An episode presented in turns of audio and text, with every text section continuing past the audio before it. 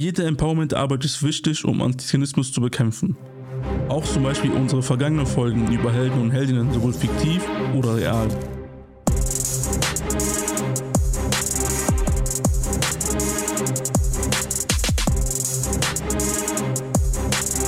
Herzlich willkommen zu der neuen Folge von Comic vs. Helden. Bei dieser Folge befassen wir uns mit der Meldeinformationsstelle Antiziganismus. Außerdem haben wir den Sinto Silas Kopf zu Gast.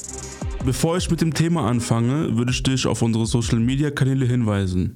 Wenn du uns supporten möchtest, kannst du Rhymecast auf Spotify, Amazon Music, Apple Podcast und Google Podcast abonnieren. Um den Algorithmus zu pushen, könnt ihr auch Rhymecast auf Spotify und Co. 5 Sterne vergeben und den Link dieser Folge auf Instagram, Facebook und Twitter teilen. Du kannst auch gerne mir auf Instagram followen, at seno-memisi und at Rhymecast. Außerdem kannst du den Instagram-Post zu dieser Folge speichern, kommentieren, teilen und liken. Dieser Beitrag wird von der Stiftung Erinnerung, Verantwortung und Zukunft EWZ gefördert im Rahmen des Projektes Digital Generation, digitale Bildungsarbeit über Sitzung Romja mit Podcast und Social Media vom Medien- und Kulturzentrum Deutscher Roma e.V. Kurzer Disclaimer für den Anfang. Ich verwende für diese Folge den Begriff Antiziganismus, es gibt noch alternative Begriffe und diese wären Rassismus gegen Sinti und Roma, Gage-Rassismus oder Romaphobie. Meine Meinung ist dazu, jeder Begriff hat seine Wichtigkeit, da der Rassismus an uns an unterschiedlichen Ebenen stattfindet. Zum Beispiel gefällt mir, dass mit Gage-Rassismus sich auf die Täter konzentriert wird. Bei Romaphobie gefällt es mir, dass zum Beispiel man versucht, aus der therapeutischen Sicht hineinzuschauen, weil man quasi deutet, dass einige Menschen Angst vor Roma haben. Allerdings, was Antiziganismus für mich bedeutend macht, es deutet sich über mehrere Jahrhunderte, unter anderem die Stereotype unter dem Begriff Z und viele weitere Klischees, und versucht diese zu brechen dann quasi oder diese aufzuzeigen. Und das macht deutlich, dass diese Art von Rassismus an Sinti und Roma natürlich unterschiedlich ist, im Gegensatz zum Beispiel an Rassismus gegen Gastarbeiter, wenn man ungefähr im Vergleich Rassismen von ca. 50 bis 60 Jahren mit Rassismen zu mehreren Jahrhunderten hat in Deutschland. Natürlich sollte man viele Rassismen nicht vergleichen, allerdings ist es wichtig ähm, zu zeigen, dass quasi die Erfahrungen unter Antiziganismus ähm, mit Erfahrungen an jetzt zum Beispiel Rassismus gegen People of Color natürlich nicht gleich ist, sondern unterschiedlich ist und, unterschiedliche Erfahrungen aufweist. Also wie seht ihr das? Habt ihr da eine andere Meinung? Stören euch bestimmte Begrifflichkeiten?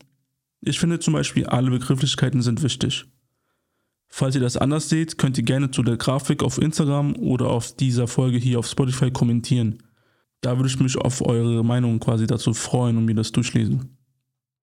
Kurz vorweg, was genau Antiziganismus bedeutet, um hier nicht zu wiederholen, würde ich euch unsere Podcast-Staffel aus dem Jahr 2022 empfehlen. Diese heißt äh, Institutioneller Antiziganismus. Vor allem die erste Folge erklärt alle Definitionen. Da könnt ihr gerne bei der ersten Folge, aber auch gerne bei den anderen drei Folgen reinhören. Jede Empowerment-Arbeit ist wichtig, um Antiziganismus zu bekämpfen. Auch zum Beispiel unsere vergangenen Folgen über Helden und Heldinnen, sowohl fiktiv oder real. Workshops, was viele Vereine machen, ob das jetzt Empowerment zu bestimmten Themen sind, äh, um quasi die Meinung über Sinti und Roma an der Mehrheitsgesellschaft zu ändern oder jetzt äh, diese aufzuklären, zu sensibilisieren, Kunst, Musik und viele andere Methoden. Allerdings, was macht man, wenn man tatsächlich mal als Sinto, Rom, Sintesa oder Romni Antiziganismus erlebt? An wen wendet man sich da? Und wie geht man dagegen voran? Ja, und früher gab es da jetzt nicht diese Institutionen, die gibt es jetzt äh, neuerdings halt sehr neu. Dazu gibt es jetzt die MIA, also die Melde- und Informationsstelle Antiziganismus. Für mich ist diese Institution heldenhaft und alle, die dafür ehrenamtlich oder hauptamtlich arbeiten. Daher wie über der Vista heute eine Folge darüber. Also mehr Informationen findet ihr unter antiziganismus-melden.de. Also, also solltet ihr jetzt im Internet oder im echten Leben quasi Antiziganismus erleben, könnt ihr euch immer gerne an diese Webseite wenden.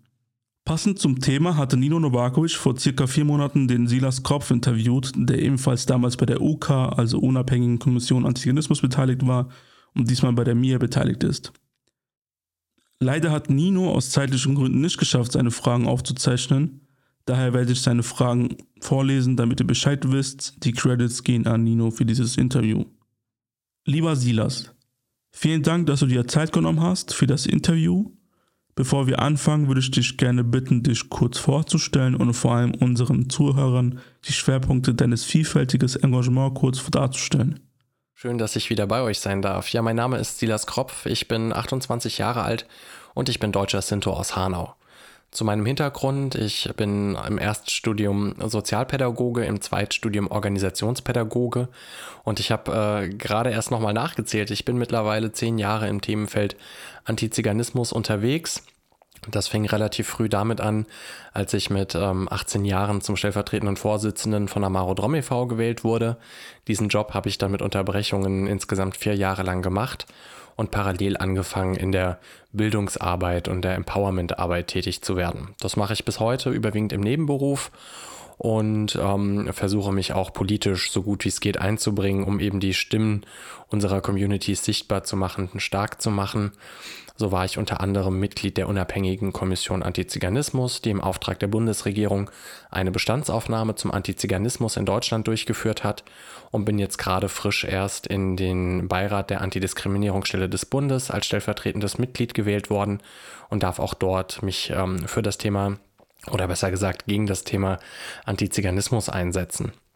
Um das Ganze vielleicht so ein bisschen zusammenzufassen, mein Schwerpunkt liegt so ein bisschen darauf, die große Vielfalt, die wir innerhalb unserer Communities haben, sichtbar zu machen, sowohl nach innen als auch nach außen, um einfach zu zeigen, was für ein großer Reichtum das ist, dass wir eben nicht die Sinti und Roma sind, wie die Gadget es uns gerne glauben lassen, sondern dass wir eben auch Individuen sind mit sehr unterschiedlichen Geschichten, sehr unterschiedlichen Perspektiven und das macht es für mich eben ganz besonders spannend. Darüber hinaus habe ich verschiedene Vereine und Initiativen mitgegründet, wie zum Beispiel die Queeroma-Initiative oder den Safe Space e.V.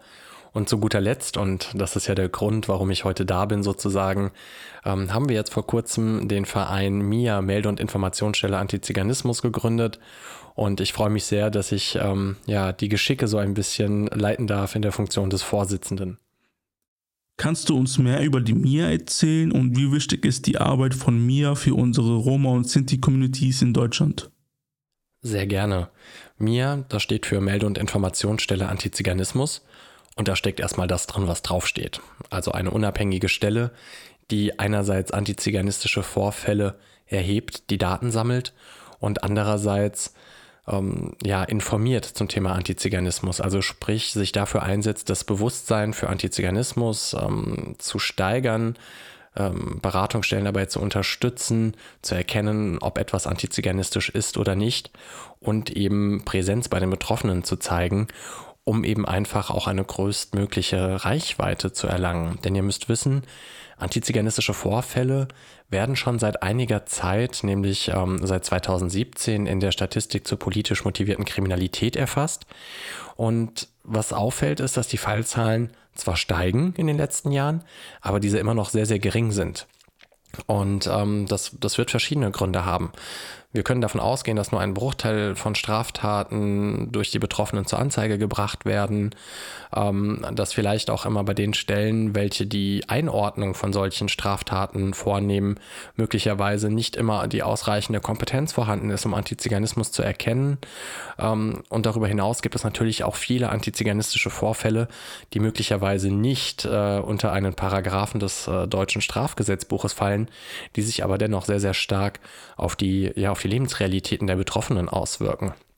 Und das Problem, das daraus resultiert, ist, dass wir eigentlich gar nicht genau wissen, wie groß die Dimension von Antiziganismus tatsächlich ist, weil es eben bis dato nur einzelne lokale Initiativen, wie zum Beispiel das Projekt DOSTA in Berlin gab, die ähm, solche Daten erhoben haben. Und klar ist, ähm, da gibt es ganz viele journalistische Beiträge zu. Es gibt auch äh, einige Studien darüber.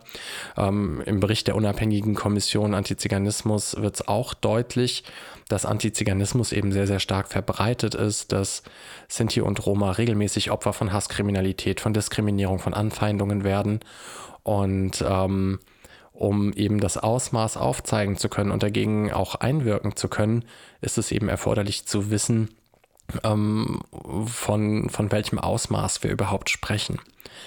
Und ähm, wenn wir uns so mal die Deutschlandkarte anschauen, gibt es in den meisten Regionen keine spezifischen Meldestellen, Informationsstellen, Unterstützungsangebote, die explizit zum Thema Antiziganismus beraten.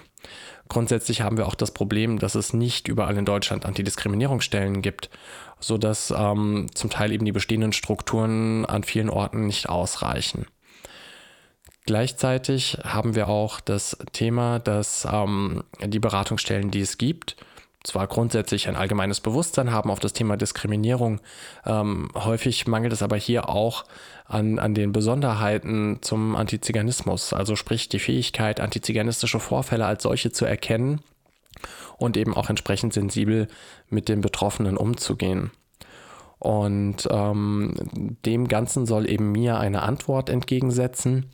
So ist es ähm, das äh, ja, gesteckte, sehr ambitionierte Ziel, eben die ähm, Meldestelle, Melde- und Informationsstelle bis Ende 2024 in einer arbeitsfähigen Art und Weise eingerichtet und aufgebaut zu haben, um eben einerseits aus der Zivilgesellschaft heraus, um eben auch und den Betroffenen das Vertrauen geben zu können, dass es hier nicht um eine Erfassung der ethnischen Zugehörigkeit oder dergleichen geht, sondern es eben darum geht, diese Menschen zu unterstützen, ähm, um eben einheitlich diese antiziganistischen Vorfälle zu erfassen.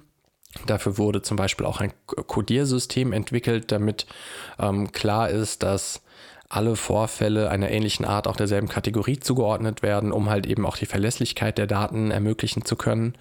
Und ähm, ja, in Zusammenarbeit mit einem breiten Netzwerk von Selbstorganisationen, von weiteren Partnern aus der Zivilgesellschaft sollen eben darüber hinaus regionale Meldestellen geschaffen werden in den, in den verschiedenen Regionen Deutschlands, ein Verweisberatungsnetzwerk aufgebaut werden. Ähm, denn das Ziel ist nämlich nicht, Doppelstrukturen in der Beratung zu schaffen, sondern eben die bestehenden Angebote bestmöglich zu nutzen und eben zu guter Letzt eine bundesweit einheitliche Datenbank mit einem dazugehörigen Meldetool aufzubauen, ähm, natürlich unter Wahrung aller datenschutzrechtlicher Aspekte, um die Fälle dann tatsächlich auch zu erfassen. Das Ganze soll dann in jährlichen Lageberichten auch ausgewertet werden, um so eben sicherzustellen, dass ähm, Handlungsbedarfe erkannt werden und ähm, ja, Qualitätsstandards geschaffen, weiterentwickelt werden, ähm, ja, um so einfach ähm, diese, diese Lücke im Wissen, die es gibt, zu schließen. Du bist der neu gewählte Vorsitzender von mir. Schon damals, also 2015, hattest du die Verantwortung als Vorstand übernommen. Welche Vision hast du für die MIA und was möchtest du unserer Community dazu mitteilen? Meine Vision für MIA, ja, das ist eine ganz spannende Frage, denn wenn ich ganz ehrlich bin, ich wäre eigentlich sehr, sehr froh, wenn wir eine solche Stelle gar nicht bräuchten, wenn Antiziganismus gar nicht mehr so ein großes äh, Problem wäre, dass wir uns das jetzt so genau anschauen müssen. Was mir persönlich sehr, sehr wichtig ist, ist, dass ähm, mir unabhängig ist, unabhängig bleibt. Ähm, das ist auch explizit so vorgesehen, denn das Allerwichtigste, damit eine solche ähm, Stelle funktionieren kann und alle Menschen erreicht, ist, dass sich eben alle Betroffenen von ihr vertreten fühlen, beziehungsweise sich trauen, auf die Meldestelle zuzugehen, die Beratung in Anspruch zu nehmen, unabhängig davon, ob es sich um autochtone deutsche Sinti handelt, um allochtone Roma. Das soll hier in dem Kontext keine Rolle spielen, denn wenn wir ehrlich sind, aus Sicht der Gage sind wir alle dasselbe. Da, da gibt es äh, häufig äh, keinen Unterschied leider. Und ähm, ich bin ein ganz großer Freund da davon, Stärken zu bündeln, zusammenzuarbeiten, wann immer es geht. Und das ist etwas, das mir für mir sehr, sehr wichtig ist. Natürlich ist auch klar, dass ähm, der Erfolg von, von mir ganz unmittelbar davon abhängt, ob Vorfälle gemeldet werden. Deswegen ähm, wird mir zweierlei tun. Einerseits können tatsächlich ähm, die Betroffene, also wenn du jetzt zum Beispiel irgendwo ähm, antiziganistisch angefeindet würdest, was ich dir nicht wünsche, aber gehen wir mal davon aus, könntest du das direkt an Mia melden. Oder aber, wenn du beispielsweise zu einer anderen Beratungsstelle gehen würdest, die dann hoffentlich schon Mia kennt und die dann auch schon befähigt ist und der Lage ist zu erkennen, oh, das war jetzt antiziganistisch, die das dann wiederum an Mia meldet. Natürlich anonymisiert und keinesfalls so, dass da Rückschlüsse auf deine Person daraus gezogen werden können. Ähm, aber Hauptsache, die, die Daten werden zusammengeführt, damit halt eben ja die Möglichkeit besteht, wirklich mal ein, ein Gesamtbild zu erhalten. Ein anderer Punkt, der mir sehr am Herzen liegt, ist, ist, dass natürlich, ähm, wie bei allem Neuen, mir eine sehr große Verantwortung hat. Das ist ganz klar. Ähm, und deshalb natürlich auch der Aufbau ähm, mitunter vielleicht nicht ganz so schnell funktioniert, ähm, wie sich das äh, der eine oder die andere wünschen mag.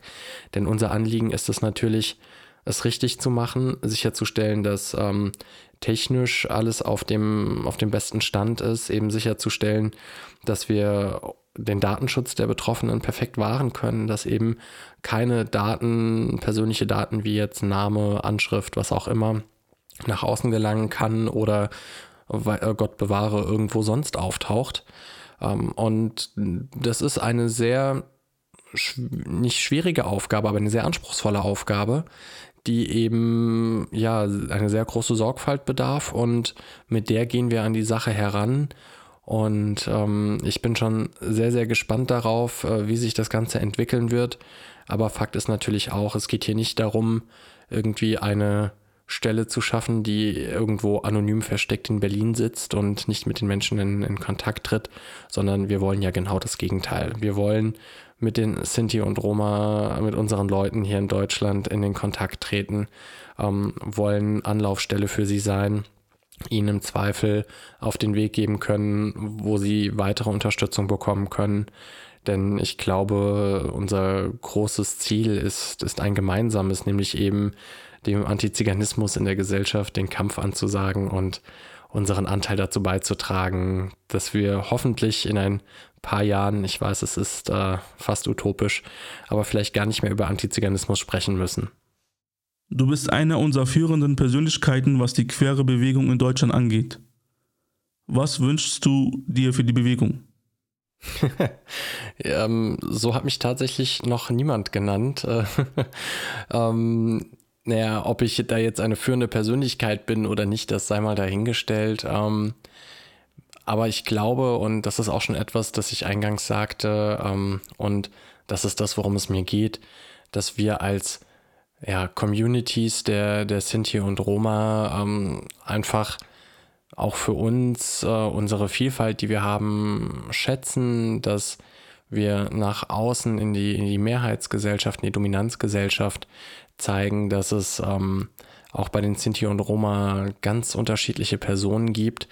Und ähm, was ich sehr, sehr schade finde, und das hängt natürlich auch mit der, mit der Queerfeindlichkeit in der deutschen Gesellschaft zusammen, da brauchen wir uns auch nichts vorzumachen, da gibt es auch eindeutige Zahlen zu.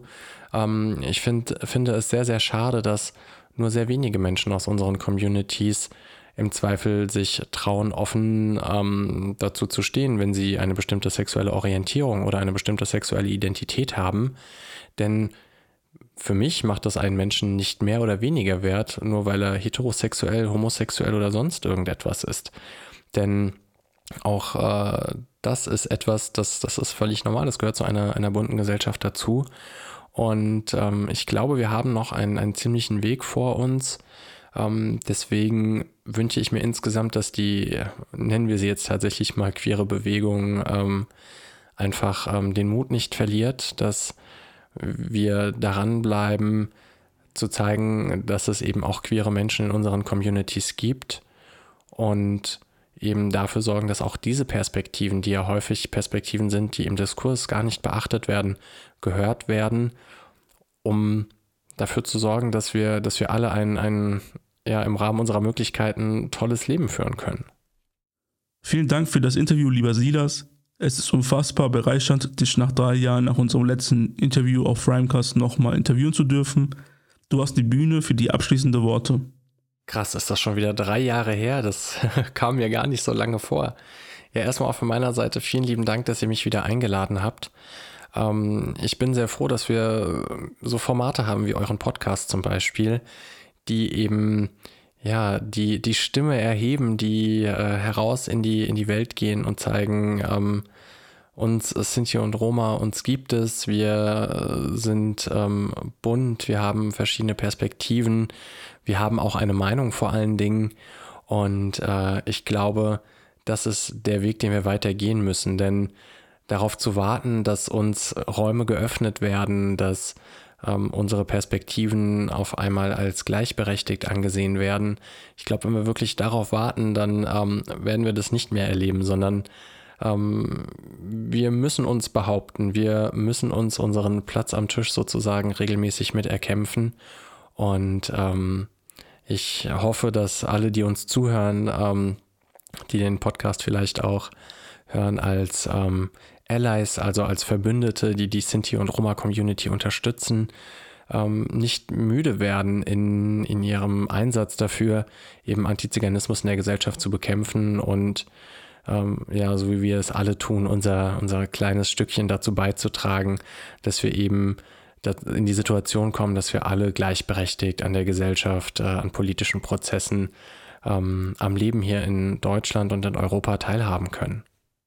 Danke, Silas, nochmals von meiner Seite aus, dass du dir für das Interview Zeit genommen hast. Und vielen Dank an Nino, der zwar das Interview vorbereitet hat, aber leider es nicht geschafft hat, sich aufzuzeichnen. Wir kommen nun zum Ende dieser Folge. Vielen Dank, dass ihr euch diese Folge angehört habt. Ihr würdet uns unterstützen, wenn ihr unseren Podcast auf Spotify und Co. abonniert, diese Folge auf Instagram und Co. teilt, auf Spotify unter dieser Folge kommentiert. Die nächste Folge wird die letzte Folge dieses Formats und auch allgemein die letzte Folge zu diesem Projekt. Wir werden alle bisherigen Folgen, Gäste und Helden reflektieren. Außerdem kommt bald auf meiner Instagram-Story eine Fragerunde, das heißt, ich werde bei der nächsten Folge zusätzlich eure Fragen beantworten und ich werde euch erzählen, wie es danach mit Rhymecast, aber auch mit mir weitergehen wird. Bis demnächst, der Blesser.